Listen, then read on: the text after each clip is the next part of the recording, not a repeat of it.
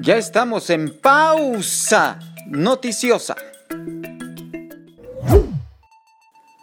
Zacatecas vive nuevamente una jornada violenta este fin de semana. Algunos medios de comunicación registran hasta 18 homicidios en los municipios de Fresnillo, Guadalupe, Zacatecas, Sombrerete y Enrique Estrada. Los acontecimientos de impacto más impresionantes sin duda se generan en Enrique Estrada donde esparcieron restos humanos, pero también el asesinato de el director de seguridad municipal de Loreto y los dos policías que habían sido secuestrados. Sus cuerpos fueron encontrados este fin de semana, mientras que hoy lunes también se encontró tres personas colgadas sin vida en un puente peatonal a la salida de Fresnillo rumbo a Jerez, Zacatecas. Esto es lo que está sucediendo en tema de violencia en Zacatecas.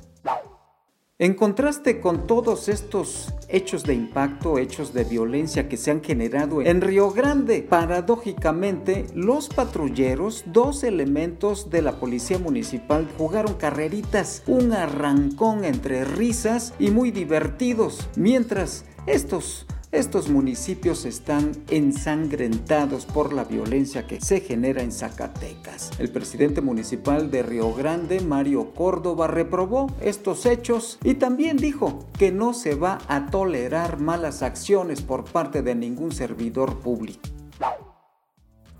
El diputado federal del Partido del Trabajo, Alfredo Femat Bañuelos, insistió que es una completa mentira que a Zacatecas le haya ido mal en la aprobación del presupuesto de egresos de la Federación 2022, como lo ha dicho y lo ha reiterado la oposición. Y argumentó el legislador petista, dijo que para Zacatecas van a llegar 44.853 millones de pesos que vienen para todos los rubros. Más de 3.547 millones serán para los programas de la Secretaría del Bienestar. Zacatecas va a traer recursos federales arriba, dijo, de los 48 mil millones de pesos. No le fue mal a Zacatecas, reitera Alfredo Femat.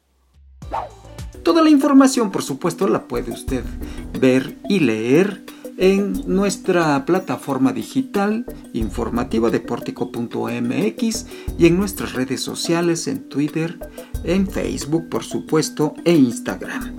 Soy Juan Gómez. Hasta mañana.